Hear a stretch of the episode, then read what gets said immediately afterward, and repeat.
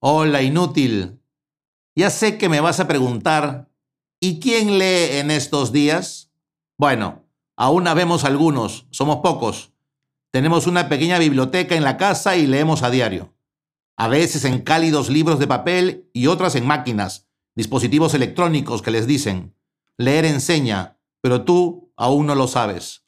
Date tiempo.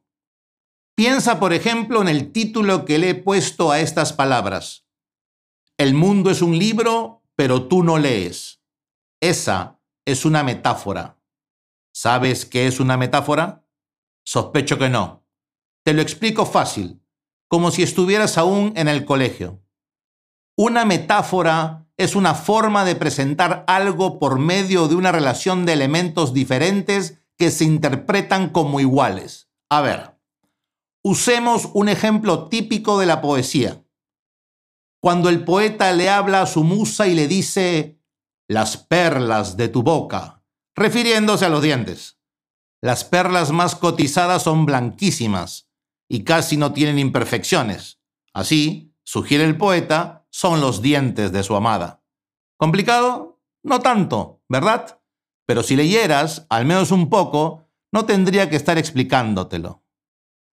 Cuanto más lees, más entiendes. Y cuando comprendes un texto, es más fácil descifrar el mundo que te rodea.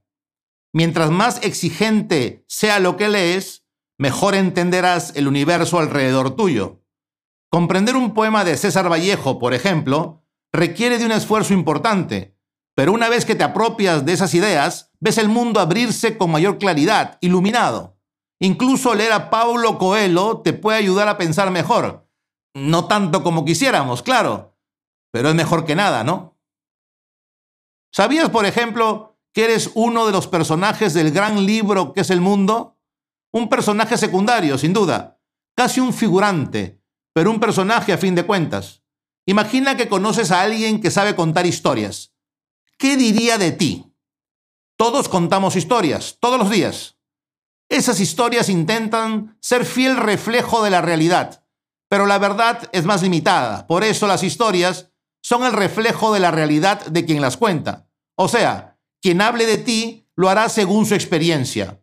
Algunos serán más piadosos y otros menos, pero será solo un intento de contar lo que eres para cada una de esas personas.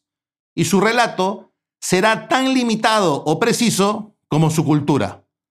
Dicen que la imaginación de Shakespeare era tan grande que las palabras que existían en inglés no le bastaban. Así que inventó más de 1700 términos solo para expresarse más clara y detalladamente. Tú, ¿cuántas palabras sabes? En estos tiempos del reggaetón, imagínate a un reggaetonero intentando escribir sobre ti. ¿Qué puede decir?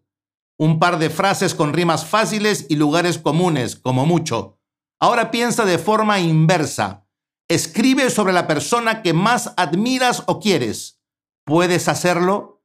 ¿Eres capaz de expresar por escrito lo que realmente es esa persona? ¿Y Shakespeare? ¿Te imaginas lo que él podría decir? Leer implica imaginar y comprender. Imaginar la Venecia de Mann, acompañar a los detectives de Bolaño, reflexionar como lo hace Steiner, dejarse llevar por las historias de Ribeiro o las fantasías de Borges, imaginar vidas y criaturas de la mano de Asimov o de Herbert, vivir la historia junto a Waltari o Eco, ver fantasmas y espectros con James y Wilde, aterrorizarse de verdad con Blatty o King, enamorarse y odiar con Góngora y Quevedo. Ya sé, ya sé, no los conoces, haz tu tarea, investiga, si no lees, poco podrás comprender del mundo que te rodea. Claro, es posible inventarse respuestas, pero ¿qué puedes crear si no tienes imaginación?